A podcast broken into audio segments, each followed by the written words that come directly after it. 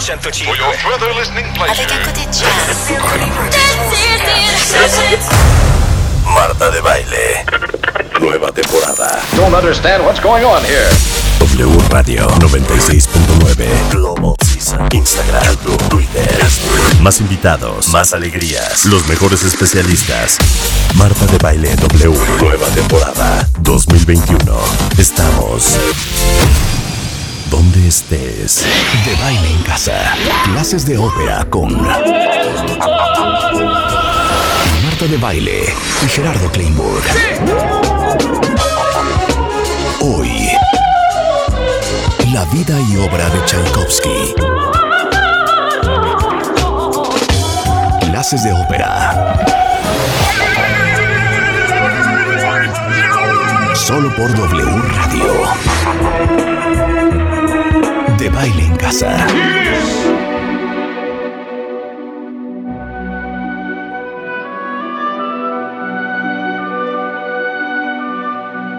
Muy buenos días, cuentavientes. Bienvenidos a W Radio 96.9.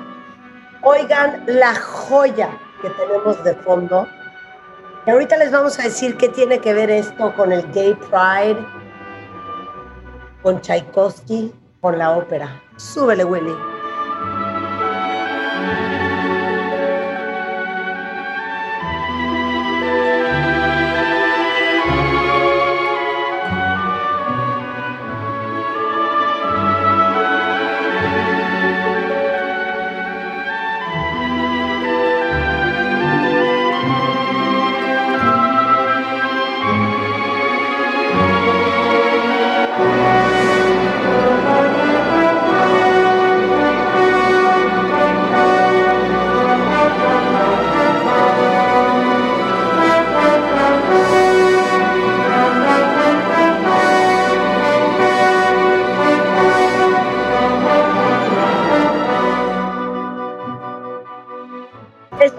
Lago de los cisnes, cuentavientes. Seguramente se acordarán.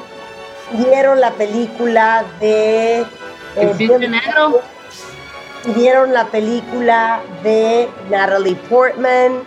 Y el día de hoy está nuestro maestro por excelencia de ópera, Gerardo Kleinburg, escritor, crítico, promotor musical, eh, director artístico de la Compañía Nacional de Ópera. Eh, es un hombre como pocos que saben de ópera en este país. Y el día de hoy está aquí porque me dice, oye, ¿sabes qué, Marta? Me pone el otro día en WhatsApp. Es el mes del orgullo LGBTIQ+. Es perfecto para hablar de Tchaikovsky, ¿sí o no, Gerardo? Absolutamente, gracias Marta, gracias Rebeca. Hacía un rato que no estaba por aquí y estoy muy feliz. Sí. No, a ver, ¿por qué se te ocurrió? La verdad, mira, la verdad es que fue una, no hay casualidades, seguramente es una causalidad. Yo hago mis cursos regularmente, la semana que viene arranca un nuevo curso que se llama Tchaikovsky, un secreto hecho música. Y estábamos, estábamos Maite y mi esposa y yo armando el curso y de pronto caemos en la cuenta de que es el mes del orgullo gay, para decirlo de una manera, entiendo que es una comunidad más amplia, que tiene su nomenclatura puntual, pero para entendernos de, la diversidad sexual. Y me di cuenta de que la historia de Tchaikovsky realmente se trata de eso y que muchas veces no la tenemos presente. Oímos el lago de los cisnes, oímos el cascanueces, es el compositor tal vez más popular, más querido, más universal y no sabemos que abajo de eso hay un pozo insondable de dolor, pero muy fuerte, muy, muy fuerte. Y hay algo importantísimo. Durante toda su vida, él lo trata de ocultar, cuando muere su hermano y su familia lo tratan de ocultar y lo ocultan bien, pero luego la gente que cuida los archivos de la correspondencia de Tchaikovsky, donde Tchaikovsky cuenta todo, suelta toda la sopa, empiezan a censurar el archivo. Y luego el régimen soviético lo censura 80 años y apenas en años recientes podemos saber de verdad qué hacía, qué era, cómo vivía. Entonces, a mí lo que me gustaría con ustedes, si me quieren acompañar hoy, es proponer un viaje alrededor de la vida de ese hombre, no sensacionalista, no de paparazzi buscando el escándalo, no de TV y novelas, sino porque eh, Marta, Rebeca, hoy en muchas casas del mundo hay Tchaikovskis, hay niños sensibles, hay niños que no pueden y niñas que no pueden manifestar su sexualidad. Este no es un tema del siglo XIX, tristemente sigue siendo un tema del siglo XXI. Por ahí va. Oye, entonces arráncate con la vida, obra y milagro de Tchaikovsky. Qué diversión. A ver, ¿por dónde empezamos? Pues empezamos por su nacimiento. Tchaikovsky nace en 1840 en una ciudad que se llama Votkinsk, en los Urales, a 600 kilómetros de Moscú. No es un niño pobre, no es este niño que nazca en un ambiente de pobreza total. Nace en un ambiente de clase media muy alta. En Rusia, en aquella época, la gente, si no era noble tenía dos opciones. O se dedicaba al servicio público, estudiaban para burócratas, o se dedicaban al servicio militar y tenían una carrera militar. El papá Tchaikovsky se dedica a la parte civil, es eh, ingeniero de minas, llega a ser juez en el pueblo donde vive, es administrador de tierras, tiene incluso un pequeño grupo de cosacos, así como un ejército. Dicen que era buenísima onda, que era un pan de Dios, que a todo el mundo quería, que era lindísimo y Tchaikovsky hereda una parte de ese carácter. Ese es por un lado. Un papá que trabaja, de, que sale en la mañana con el portafolio, se va a chambear y el niño se queda en casa con la mamá. Ok. ¿Y quién es la mamá? La mamá es una señora aburrida. Es una señora que está aburrida. Es decir, ¿se acuerda? Es como Madame Bovary, un poquito como Madame Bovary, una chava descendiente de franceses que aspira a mucho más en la vida, pianista, cantante y que la tienen encerrada en un pueblo mugroso. Es una señora aburrida. Es una señora aburrida y en quién se refugia? En su hijo. Y su hijo, Tchaikovsky, Piotr Tchaikovsky, Pedro Tchaikovsky, ¿en quién se refugia? Claro, es que espérate, es Piotr, que es Pedro en ruso. Piotr Tchaikovsky. Piotr Ilich Tchaikovsky. ¿En quién se refugia? En su mamá. Empieza a dar una relación de texto edípica, pero de texto. O sea, no hay más el niño solo piensa en su madre y toda su vida estuvo, eh, tráguense esta, ¿eh? Obsesionado como fetiche con las manos de su mamá. O sea, lo que a él más le obsesionaba eran las manos de su mamá y toda la vida dijo, nunca, ah, ya no hay manos de esas. Interesante el tema. ¿Por qué las manos de su mamá? Porque Tchaikovsky las recuerda en el piano. Es decir, él recuerda a su mamá tocando el piano, él recuerda a su mamá cantando, su mamá es de origen francés y esto es súper importante. Tchaikovsky vive en un hogar súper afrancesado, es ruso, tiene toda esta parte rusa, cosaca, así súper, súper profunda, salvaje rusa, pero totalmente afrancesada. Em, tiene varios hermanos, su, su mejor amigo es su hermano Modest, también homosexual. Serán los grandes confidentes. Pero ¿dónde empieza de verdad? ¿Dónde empieza de verdad la historia? La historia empieza en que contratan a una institutriz rusa, que es la que está más cerca del niño porque la mamá está deprimida. La mamá se refugia a veces en el niño, el niño se obsesiona con la mamá, pero no tienen tanta cercanía. Y es la institutriz francesa. Esto se va a ir poniendo, digo, estos son los generales. sí, sí, sí, vamos en los generales. Ah porque se va a poner, se va a poner rudo. No, no, no es linda la historia eh, que, las y los cuentavientes sepan que, que, lo que viene va a ser fuerte, de verdad, y lo trataremos de contar con cuidado para no herir susceptibilidades. Igual ya lo estamos invitando por morbo a quedarse, pero es, es fuerte. Entonces, ese es el contexto de este niño hipersensible, hiper frágil, pegado a las faldas de su mamá, lejos de su papá que es más rudo, que tiene un ejército de cosacos, y el niño es totalmente frágil. Ahora, no estamos hablando de un Mozart que se levantó a los dos años de edad y ya escribía óperas. Tchaikovsky es un late comer, pero es el mejor ejemplo de late comer en la historia de la música. O sea, un late bloomer. Totalmente, totalmente. Es tardísimo cuando empieza a hacer cosas. Aunque de niño empieza a tocar el piano, le enseña a la mamá a tocar el piano, etcétera. Y empieza ya a mostrarse algo peculiar. Y esto es donde puede uno encontrar, Rebeca, eh, Marta, relación con, con, lo que sucede en muchas casas hoy. ¿Cuántas casas hay con niños hipersensibles? El niño que es distinto, no solo por la parte sexual, que es distinto porque es sensible, es frágil, llora, reacciona de una manera fuertísima a lo que los demás les vale queso. Tchaikovsky reacciona de una manera exagerada a todo. Todo lo perturba, todo lo asusta, todo lo conmueve. Cuando se conmueve empieza a llorar como una Magdalena, pero el problema es la música es un niño que se empieza a relacionar con la música no tan lindo, sino que cuando oye música se obsesiona hasta tal punto que no puede dormir, está encerrado en su cuarto pegando de gritos diciéndole que por favor le saquen la música de la cabeza, que se está muriendo de música, no que, o sea, que casi a ver, yo creo que Tchaikovsky desde muy pequeño no está del todo en sus cinco realmente lo van a tratar de calmar en las noches, a decir qué le pasa, y él se agarra la cabeza así, pegando de gritos, diciendo que por favor lo curen.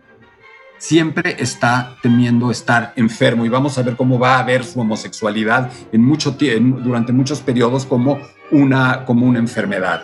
O sea, ¿era hipocondriaco? Uf. Ok. Era sobreprotegido, como... Totalmente sin esas, con esa fragilidad por dentro, mimado, imagínate. Totalmente. Y el tema aquí, Rebeca, es ¿Cuántos niños y niñas hay hoy así?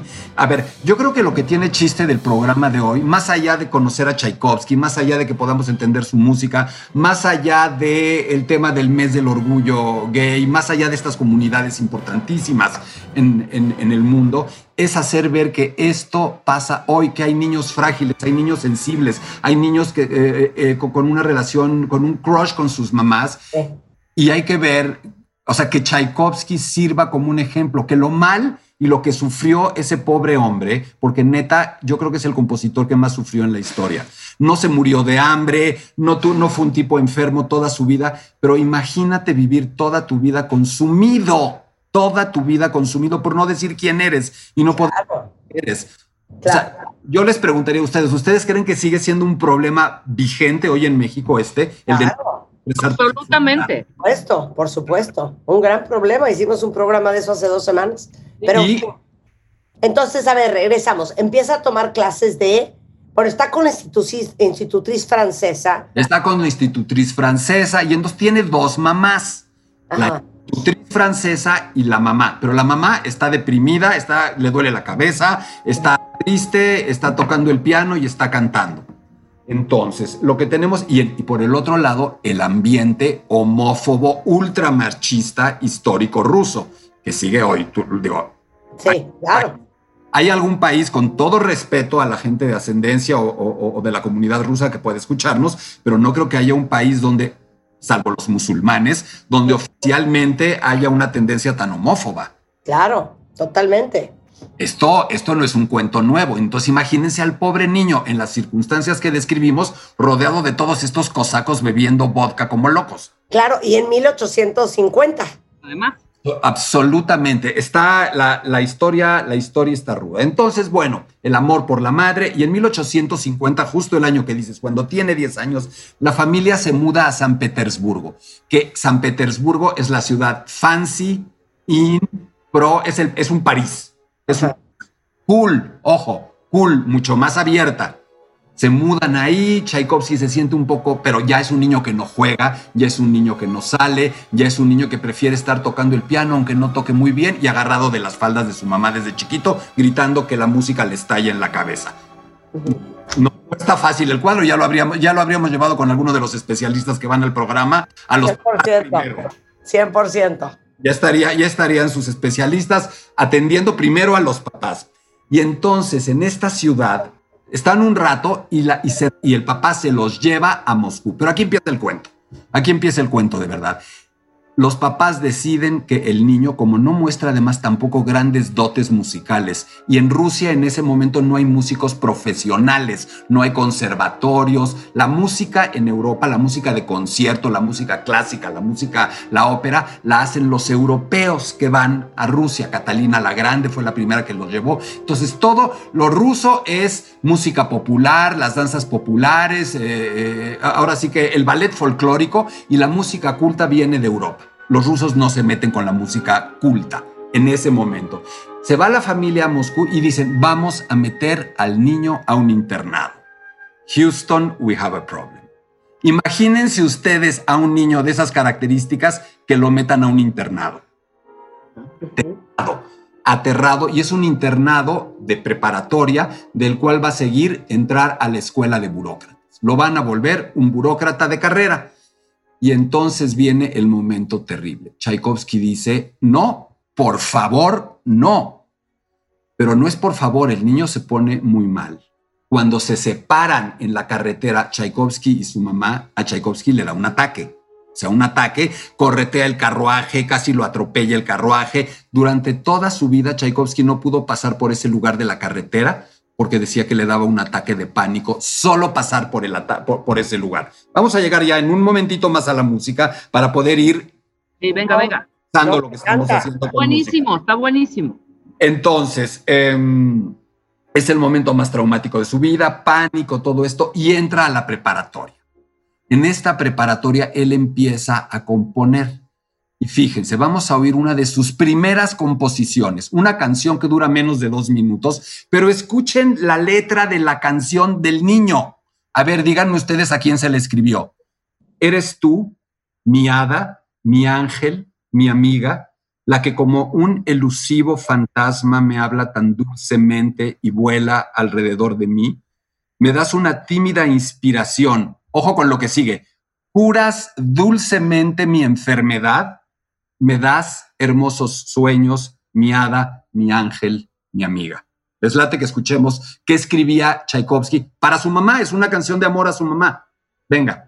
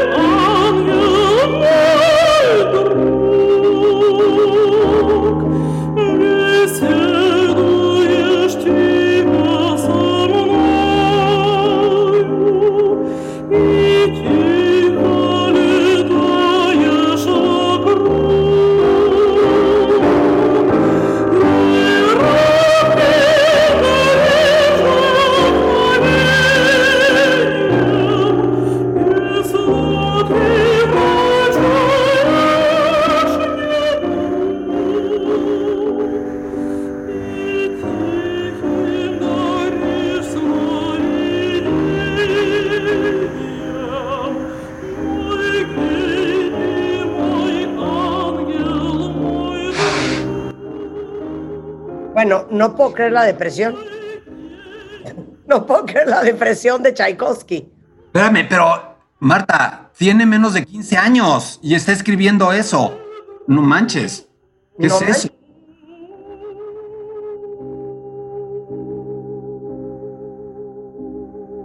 My genius, my angel, my friend. Wow.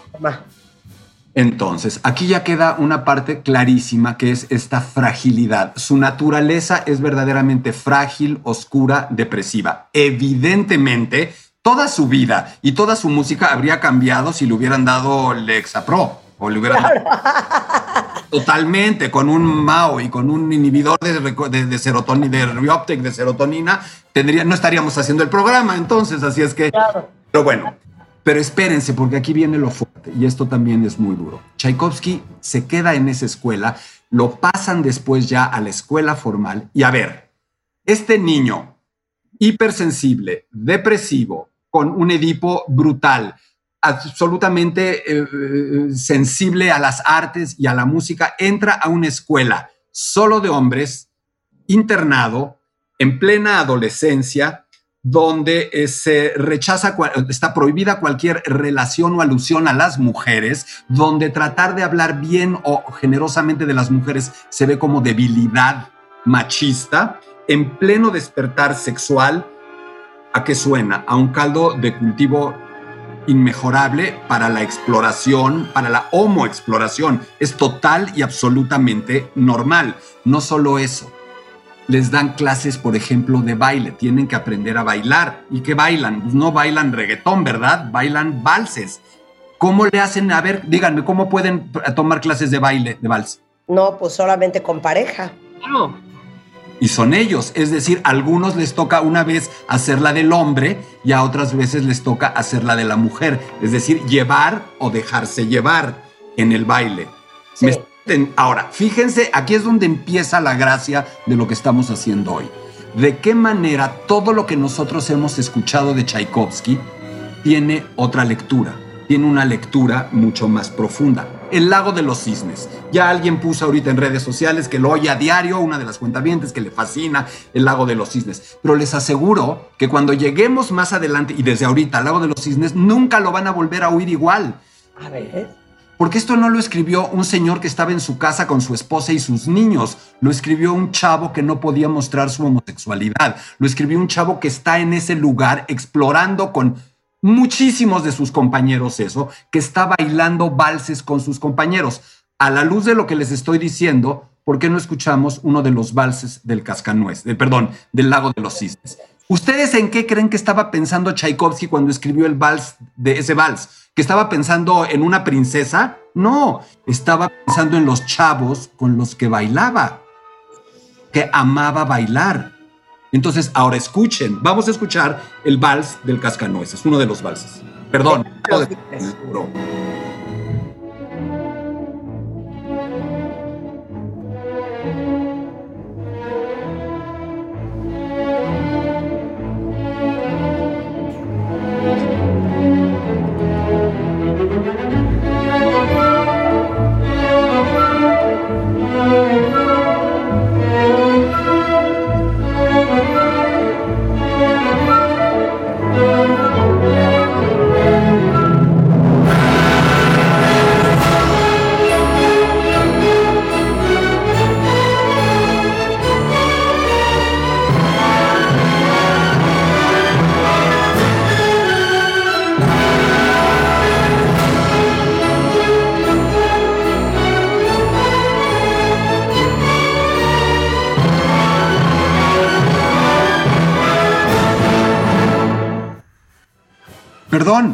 Pero yo veo a Tchaikovsky bailando con sus amigos absolutamente feliz. Amaba bailar. Entonces, a mí me parece que empezar a encontrar, que es lo que yo hago con mis cursos, tratar de convertir a estos personajes famosos de la historia en personas. Porque finalmente eran personas igual que nosotros, iguales que nosotros, con cosas que les dolían, con cosas que les gustaban, con cosas. La única diferencia eran, que- es que eran genios extremos. Pero Tchaikovsky, como hemos dicho, era uno de los tantos niños y niñas frágiles que no pueden expresar su sexualidad que hay hoy en el mundo. Entonces, Tchaikovsky empieza a vivir su homosexualidad con mucha normalidad porque es algo que ve en su contexto, es algo que no le sorprende, nada más que de pronto él empieza a darse cuenta de que los amiguitos habían pasado por ahí como una exploración, pero que él se había quedado ahí, que esa era su naturaleza, que esa era su verdad, que esa era su esencia, que esa era su condición. Y empieza poco a poco a avergonzarse de eso. En 1854, cuatro años después, a los 14 años, le pasa, pues supongo que lo peor que te puede pasar si no has resuelto el tema con tu madre, se muere su madre. No. Se muere su madre a los 14 años. ¿Y de qué se muere? De cólera. Era bastante habitual y aquí tenemos otro tema de nuestro tiempo, ¿no? Fíjense, la- ¿cuántos puntos de contacto con el presente? Las epidemias, las pandemias. Tenemos una, eh, una de las tantas epidemias de cólera en Rusia. De- escribe música para su madre, no existe esa música, no se conserva. La escuela, de pronto van maestros, van gente que arregla pianos y le dan clases de piano. Él, él sale con los amigos y cuando los amigos salen de reventón y de todo esto, ¿él a dónde se va? Los, los fines de semana se va a la ópera y empieza a oír música de Bellini, de Rossini, de Verdi, de Mozart y empieza a entender que ahí hay algo que realmente, realmente le atrae todo va medianamente bien hasta ahí. El, en 1859, a los 19 años, se gradúa de la escuela. Imagínate que Tchaikovsky se gradúa de burócrata. Imagínense ustedes que el título que recibe Tchaikovsky es de burócrata, lo meten a una oficina a hacer oficios, a empezar a escribir oficios, a preparar documentos, etcétera.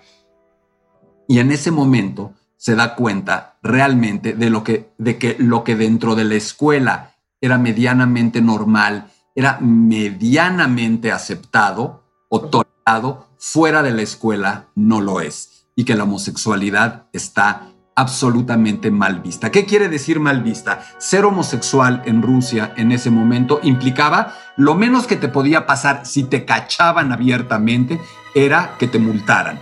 Si, no te, si pasaba de la multa, te hacían una suerte de descrédito público, una exhibición pública como homosexual. Si todavía reincidías, te quitaban todos tus derechos como ciudadano ruso. Y si todavía reincidías más, te mandaban permanentemente prisionero a Siberia. ¡Wow! Imagínate, Es decir, eh, claro.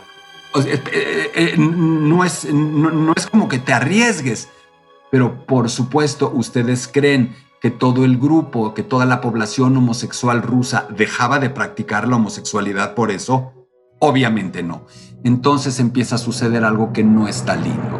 En el momento en el que tú no puedes ejercer con plenitud tu sexualidad abiertamente, tiene que surgir de maneras que a veces no son las más padres, que a veces no son las más eh, recomendables. Hay algo más que Tchaikovsky aprende a hacer en la escuela. No era tan nerd. Aprende a fumar, a pesar de que la pena por fumar en la escuela eran latigazos. Si te cachaban fumando, te agarraban a latigazos en el recreo. Literal. O sea, vean la verdad. No, es que en serio, pobre niño, neta, imagínense esta fragilidad en un contexto así, pero aprende a fumar y fuma como bestia toda su vida. Aprende a tomar y es casi alcohólico toda su vida. Aprende a jugar y es ludópata toda su vida. Aprende a bailar y es un bailarín feliz, pero por supuesto no puede, o sea, no le gusta bailar con señor, no le gusta bailar con chavas. O sea, ¿cómo le da vida, cómo tiene vida sexual Tchaikovsky? Underground, completo es un mundo entero underground de homosexualidad. Y ese mundo underground es difícil que sea un mundo amable, un mundo rosa. Es un mundo rudo de homosexualidad. Y Tchaikovsky empieza a vivir esa homosexualidad de una manera ruda, en donde hay menores de edad continuamente, en donde hay prostitución homosexual de menores de edad completamente normalizada a mí me dicen, por ejemplo, platicaba con, estaba platicando con mis hijas del programa que íbamos a hacer hoy y cuando les dije lo de la prostitución infantil y lo de estas tendencias pederastas, saltaron y dijeron, no, ya, Tchaikovsky se nos cayó en estos momentos. Y les dije, pero es, lo, es difícil acusarlo en un momento en el que eso era algo tan normal. Es como acusar de esclavistas a todos los que fueron esclavistas durante siglos. Era una tendencia absolutamente normal ser esclavista. No se, siquiera existía la noción de no serlo. En ese momento Tchaikovsky empieza a vivir en medio de esa nación homófoba esta vida underground completamente eh, extrema. Pero aquí empieza... Pero todavía nadie reconoce lo espectacular de lo que componía. Porque no está componiendo ni más.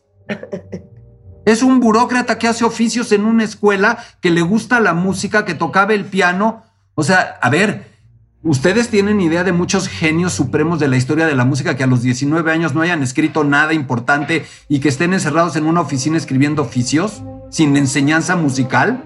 Sí, no, fue un late bloomer. Pero total, lo que sí empieza a pasar en Tchaikovsky es que le empieza a dar miedo que se sepa. ¿Por qué? A ver, ¿cuál es el mayor miedo que puede tener Tchaikovsky de que se sepa su homosexualidad? Su familia, su el rechazo de la gente, la sociedad, de su familia, de su hermano. Todavía no sabe que su hermano es gay. Todavía no. Tiene varios hermanos, tiene varias hermanas, pero todavía no sabe que, o sea, yo me puedo imaginar el momento en el que su hermano se llamaba Modest, Modesto, un nombre muy ruso de esa época. Imagínense ese momento en el que los dos hermanos se dan cuenta de que ambos son homosexuales y de que ambos pueden confiar uno en el otro en algo tan tremendo como eso. Pero bueno, seguimos un poquito con nuestro cuento. Eh, a ver, esperen, esperen. ¿Podemos después del corte? Hacemos una pausa rapidísimo y regresamos a la historia de Tchaikovsky, celebrando el mes del Gay Pride con Gerardo Kleinburg, nuestro maestro en ópera, al volver. No se vayan.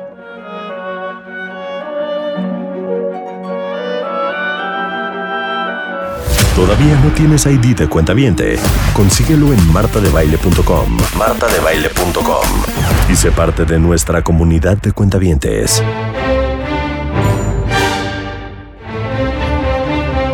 Estamos de regreso en W Radio platicando con el gran Gerardo Kleinburg, escritor, crítico, promotor musical, experto en ópera, sobre la vida, obra y milagro de Tchaikovsky, el compositor del Lago de los Cisnes, del Cascanueces, de origen ruso, y muy apropiado para este Gay Pride Month, el mes del Gay Pride, porque Tchaikovsky era gay. Entonces, ¿en qué nos quedamos, Gerardo? Nos quedamos en que Tchaikovsky ya sale de este internado donde explora su homosexualidad con una tranquilidad y sale al mundo de verdad y se da cuenta de que en el mundo de verdad y más en el mundo de la Rusia de verdad de, mitad, de mediados del siglo XIX, pues no está tan fácil ser gay porque puedes terminar mínimo multado, máximo preso en Siberia. Es un delito fuerte. Está considerado como en el apartado de delitos contra la naturaleza. Es decir, en esa época lo consideran un delito contra la humanidad, contra tu carácter de ser humano, el hecho de, ser homosexual, una verdadera y total aberración. Ahí ya empieza a descubrir que su hermano Modest es también homosexual y podrán imaginar que se da una amistad, una complicidad total. Nadie en la vida cuidó a Tchaikovsky y cuidó que se protegiera el secreto de su homosexualidad como su hermano Modest. Me parece que es, linda la historia de que al ser tan famoso Tchaikovsky, su hermano lo cuidara. Vivía para su hermano, era su Dios y vivía entregado a su hermano. Y entonces, ya que está fuera, empieza a trabajar como burócrata y de plano se da cuenta de que no, de que eso no es lo suyo y de que lo suyo es la música. Sería de verdad porque tenía una vocación musical, sería de verdad porque se da cuenta de su talento o sería también por su Edipo, porque su madre es la música y de alguna manera entregarse a la música, yo me imagino en su inconsciente es entregarse a su mamá. Y entonces entramos, 1861, al momento en el que se funda la Sociedad Musical Rusa. Esto es bien importante decirlo, Rebeca, Marta, por algo, porque todo tiene relación con nuestro presente y con nuestro país. No vivimos hoy un momento donde parece que el gobierno actual solo exalta las manifestaciones más tradicionales, folclóricas, artesanales del arte mexicano en detrimento de la otra cultura. Hay toda una protesta del sector cultural porque sienten y sentimos que no se está atendiendo eso otro. Es decir, ¿qué es el arte mexicano hoy? ¿Qué es el arte ruso de ese momento? Y empieza esta discusión en que lo europeo es europeo, es extranjero, toda la música de Beethoven, de Mozart, guácala, hay que ser rusos. ¿Y qué es ser rusos? Pues danzas cosacas, danzas de los Urales, danzas de Mongolia, danzas de todos esos pueblos que conforman la Gran Rusia. Entonces surge una asociación, una sociedad musical rusa que trata de decir, oigan, vamos a tratar de combinar estas dos formas de hacer música. Somos rusos, vamos a usar la música rusa, vamos a usar las canciones populares rusas, pero tratemos también de tomar toda la escuela de Occidente, toda la escuela europea de Beethoven, toda la escuela germana. Em, es importante tratar de tener eh, estas dos escuelas de alguna manera unidas, de alguna manera eh, mezcladas de una buena forma. Entonces, Tchaikovsky eh, se siente cercano a eso, empieza a eh, involucrarse con esa música, con la música occidental y empieza a estudiar música. Es entonces cuando se forma el Conservatorio de Moscú, el Conservatorio de San Petersburgo también, y Tchaikovsky se vuelve alumno de la primera generación. Es casi casi el primer alumno que se inscribe en la historia del Conservatorio de San Petersburgo. ¿Saben cómo se llama el Conservatorio de San Petersburgo hoy? ¿Cómo? El Conservatorio de Conservatorio Tchaikovsky. Ah, pues sí. Eso está, eso está increíble, ¿no? Que uno de los fundadores, ¿cómo no? Este chavo que nunca había tenido educación musical, empieza a estudiar ahí y empieza a estudiar todo lo que tienen que estudiar los chavos al estudiar música. Hay un director del conservatorio que se vuelve uno de sus amigos, de sus protectores. Es importante tener ese nombre en mente, Anton Rubinstein. Y ahí sí se da cuenta de que de verdad tiene un talento musical enorme. De alguna manera, ese talento musical estaba sepultado debajo de todas esas otras circunstancias, eh, circunstancias a las que hemos hecho alusión. Y ahora, al estar en la escuela, aflora y de pronto, a la primera de cambios, escribe su primera sinfonía. ¿Por qué es importante una sinfonía? Porque es como el, lo más aspiracional que hay para un compositor. Llegar a escribir una sinfonía, una ópera, un ballet, son palabras mayores. Y eh, Tchaikovsky escribe su primera sinfonía a la que le pone Sueños de invierno. Pero ahora vamos a escucharla, pero es importante mencionar que el elemento que empieza a caracterizar toda la música de Tchaikovsky a partir de este momento es música hermosa, música melodiosa, música popular, música que todos amamos y que nos suena romántica, con algo oscuro que siempre está presente, que va y viene, va y viene. ¿Se dan cuenta? Es su vida. Es un hombre que está tratando de pasarla bien, que está tratando de, como todos nosotros, no cuando estamos con una ansiedad o con lo, que nos da miedo en la vida, que de pronto estamos felices, estamos de fiesta, estamos en el reventón y de pronto, ¿qué dice el estómago? ¡Uy, Sentimos nuestros miedos. Todos, tú, Rebeca, tú, Marta, todos. En el momento menos, en el momento más padre, cuando mejor le estás pasando, no sientes esa cosa de, pronto de, de, dolor. Eso es la música de Tchaikovsky. Entonces, yo les propongo que con esta óptica o con esta, em, con esta visión, escuchemos fragmentos, eh, un fragmento de la primera sinfonía de Tchaikovsky. Les los invito, además, las invito a que escuchen cómo el invierno del que habla Tchaikovsky no solamente es un invierno que retrata la, eh, eh, no es un invierno de tarjeta postal. Sí, Tchaikovsky es un maestro para reproducir ambientes desde la música, pero que se den cuenta como las cuerdas temblando, sí es una especie de titiritar o de tiritar de frío, cómo tenemos música popular rusa, pero cómo se va sintiendo la tensión, la tensión que aparece. Venga. escuchemos.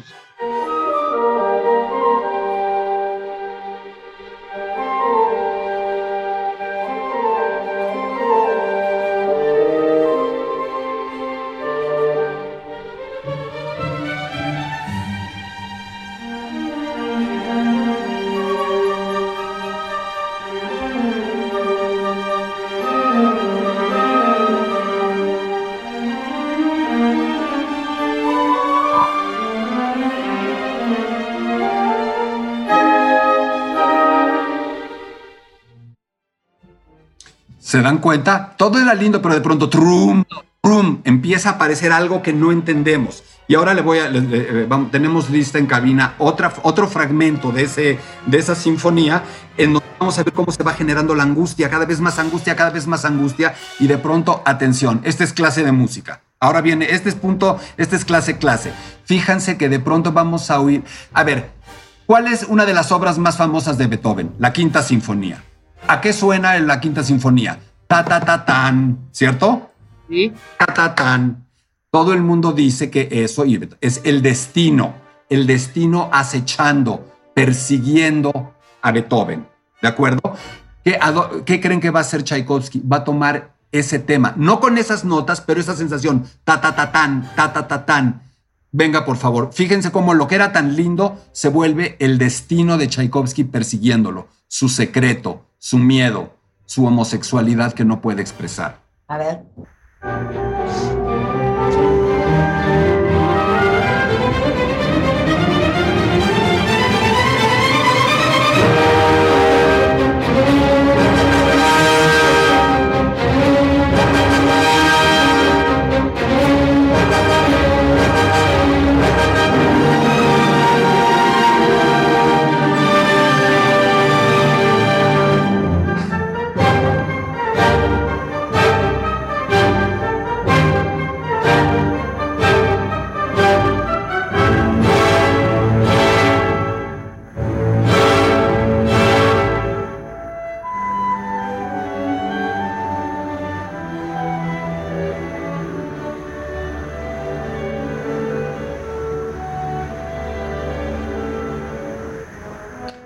Aquí hay algo que es bien importante. En una misma, sí, es la misma sinfonía.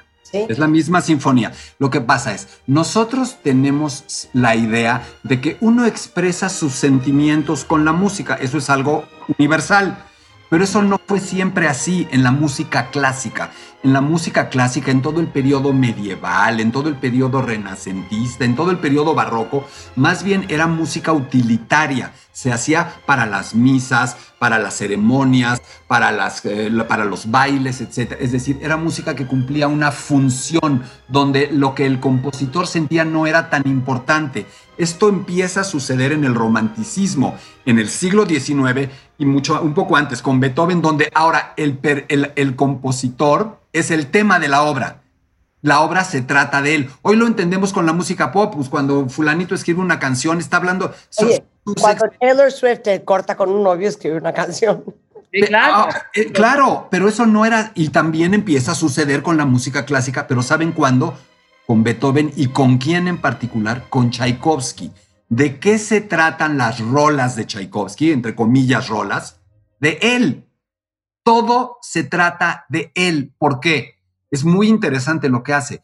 Él no puede decir que es homosexual. Él no puede asumir su homosexualidad en público y lo que hace, encriptado en su música, es poner eso.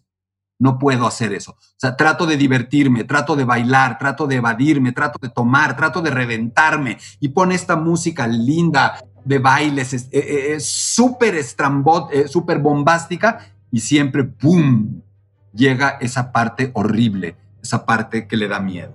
De eso Y vamos a ver ahora algo, vamos a ver cómo le da la vuelta de otra manera.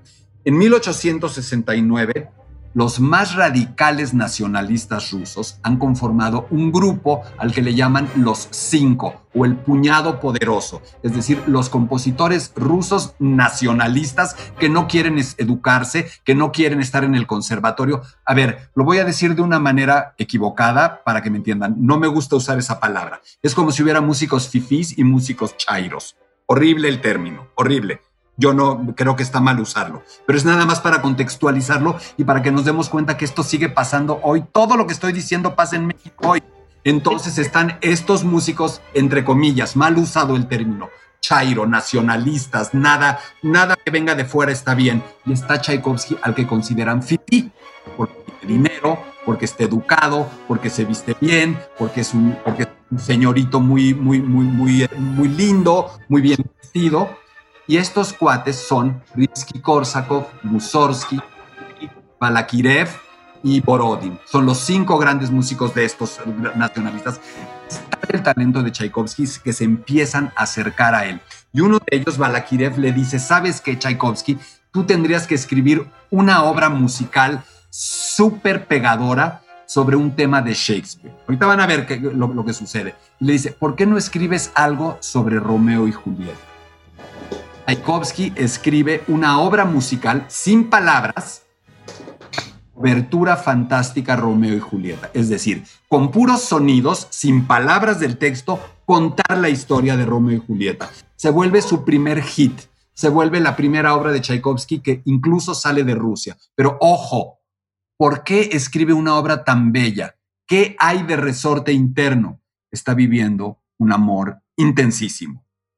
Y obviamente es un amor homosexual.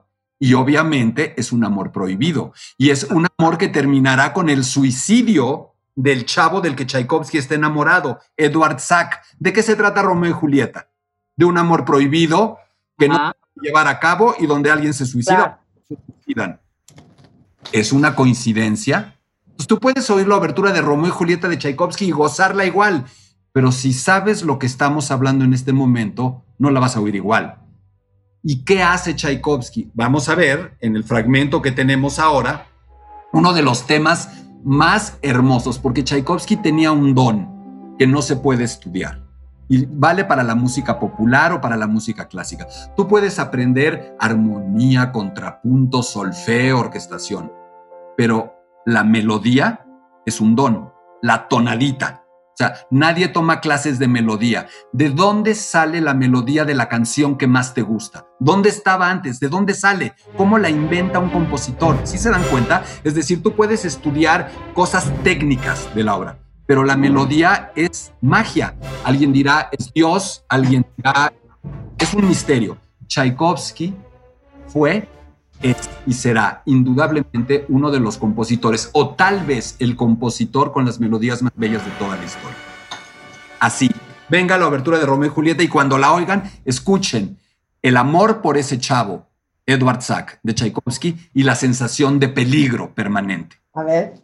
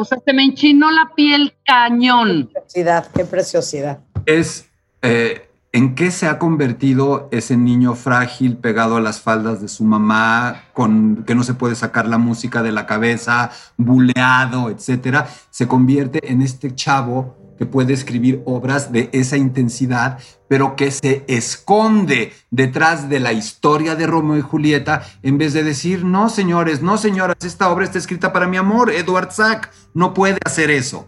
Entonces, este es el secreto. Con esto, ustedes nunca volverán a oír la obra de Tchaikovsky de la misma manera.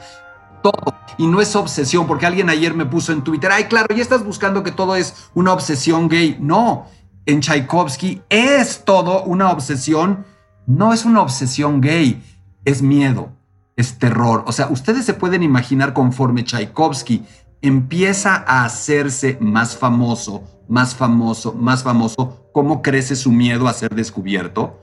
Lejos de sentir que al volverse Tchaikovsky ya puede ser como quiere hacer, cada vez que es más Tchaikovsky, menos puede ser quien tiene más que perder es como, un, como una mega estrella mediática que ya le tiene miedo a que si tiene alguna actividad que no es muy bien vista, lo agarre un paparazzi, lo agarre alguien con un celular en un lugar. Tchaikovsky tiene miedo de eso para usar el juego, de que alguien en el, en el underground gay le tome una foto con el celular, la publique y digan Tchaikovsky es gay. Claro. Ok. A ver. Podemos hacer otra pausa y regresando ya vamos a El Lago de los Cisnes. ¿Estamos? De acuerdo. Regresando del corte, no se vayan. Escuchas a Marta de Baile por W Radio. Síguenos en Facebook, Marta de Baile. Y en Twitter, arroba Marta de Baile.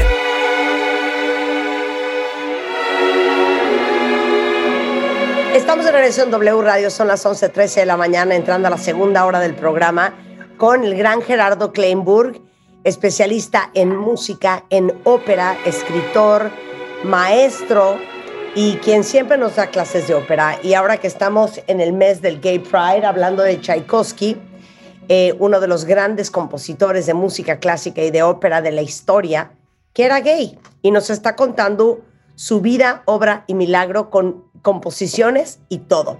Entonces, ya íbamos hacia, ¿qué? ¿El lago de los cisnes? ¿Qué edad tenía Gerardo?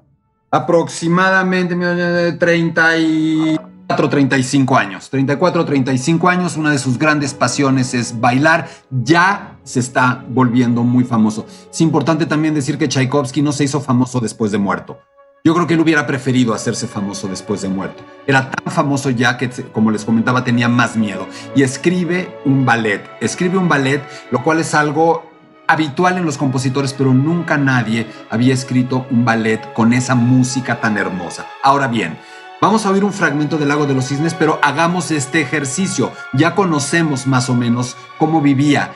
¿Qué le daba miedo? Tenía relaciones frecuentes con chicos menores de edad, sabemos que amaba bailar, sabemos que se vestía de mujer, tipo drag de la época, en privado para bailar y que escribe un ballet. Un ballet que todos amamos, El Lago de los Cisnes, pero piénsenlo un poco. Un ballet en donde tenemos a Odette, que es una princesa frágil, que se ha transformado en un cisne blanco durante el día y que solo se transforma en su verdadero ser y aspecto durante la noche. Es él, es su vida diurna, su vida nocturna, el príncipe enamorado, el brujo malvado que la tiene condenada, es decir, como la sociedad, el establishment. Vamos a oírlo, esta belleza enorme, pero escúchenla a la luz de su biografía. Venga.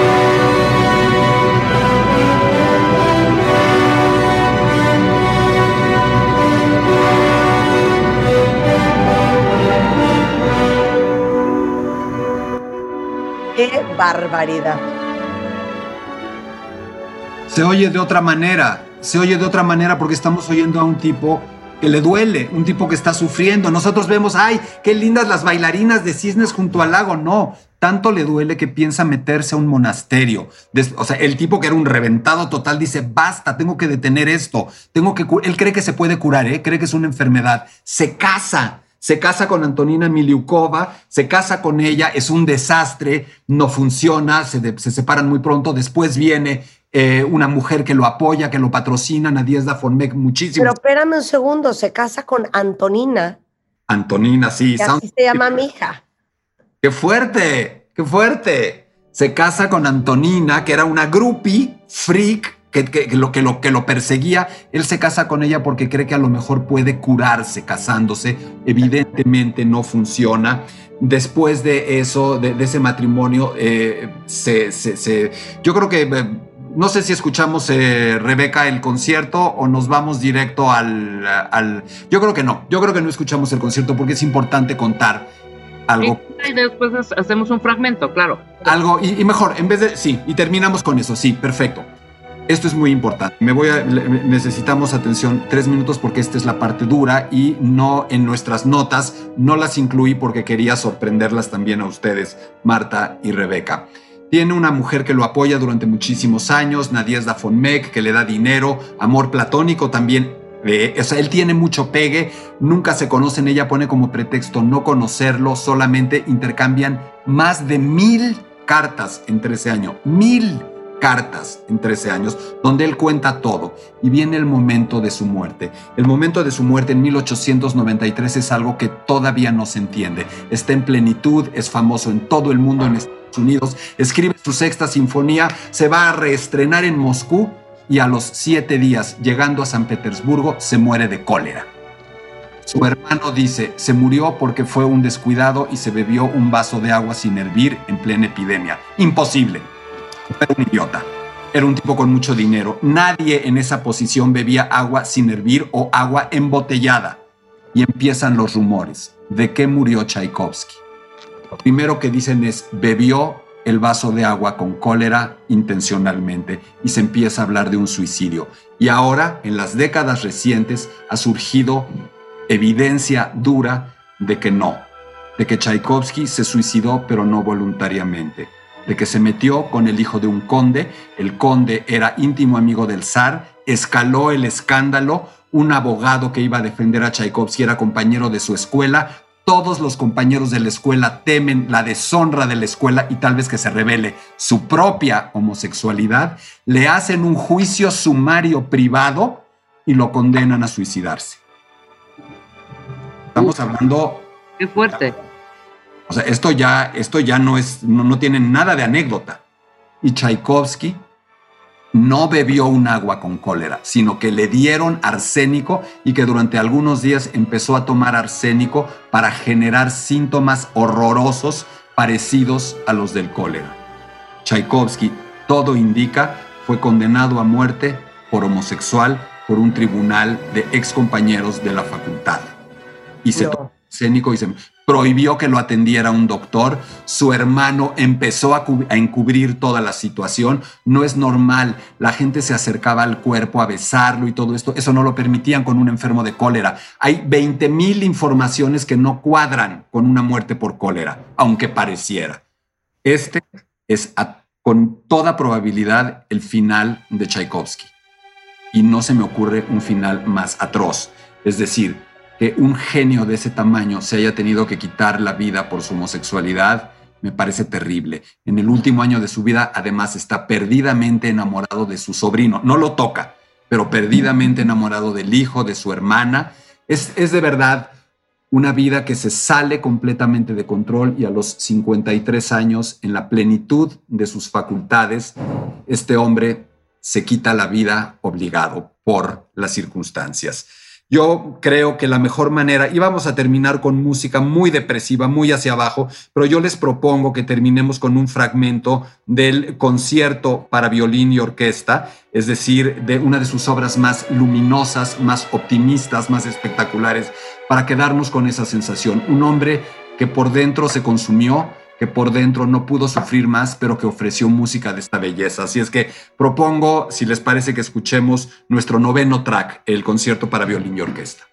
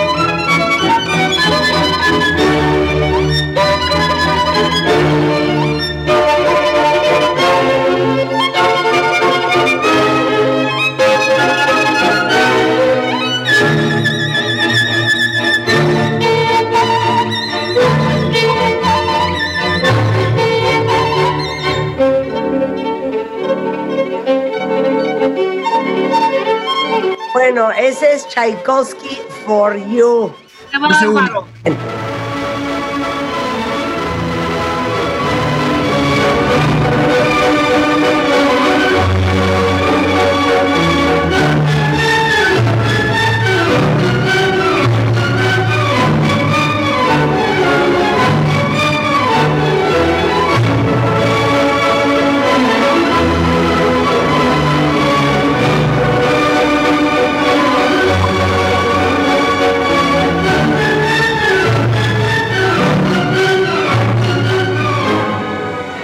Pues esa es la historia, chica. Esa es la historia. Oye, ¿qué historia?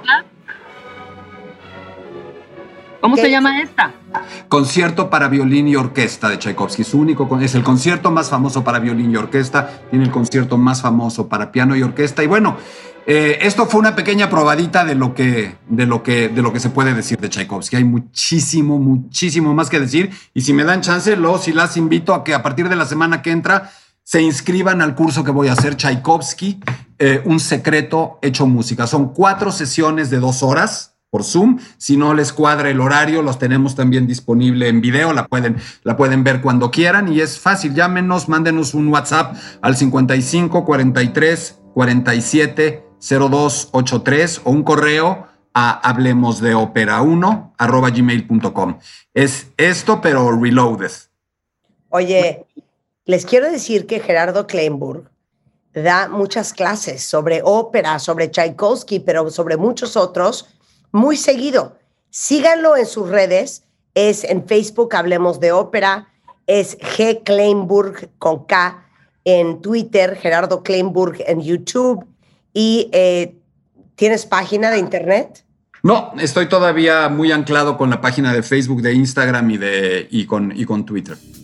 Sensacional. Eh, hay, hay muchísimas cosas, muchísimos cursos, pero este de Tchaikovsky es nuevo, completamente nuevo. Arranca el martes que viene y lo que les digo, si se pueden conectar martes y jueves a las 7, súper. Y si no se pueden conectar, no hay pretexto. Es facilísimo hacerlo. Eh, con la, les mandamos la versión grabada. Sensacional. Muchísimas gracias, Gerardo. No, gracias a ustedes. Siempre. Ahorita ponemos todos los datos de cómo contactar a Gerardo específicamente para el curso de Tchaikovsky, por si a alguien le interesa profundizar más en la música de este gran compositor este, en Twitter para que no lo vayan a dejar de, contactar. Gracias, Gerardo. Te mandamos Besos. Cuídense. Hay que seguirse cuidando. 100%, 100%.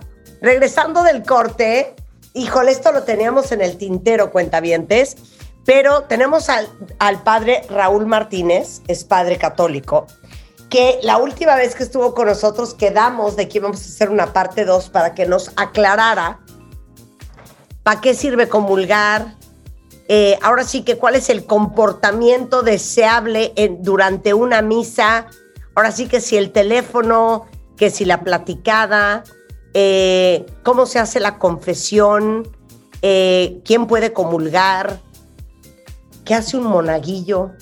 Claro. dudas sobre la misa católica regresando del corte en W Radio y más adelante nuestro gemólogo Pepe Dávalos, las 10 gemas y joyas más famosas de la historia. Al volver no se vaya. De lunes a viernes, los mejores especialistas, los mejores contenidos, ciencia, salud, amor, dinero, el mejor camino para llegar a tu mejor versión. Escucha el podcast en martadebaile.com.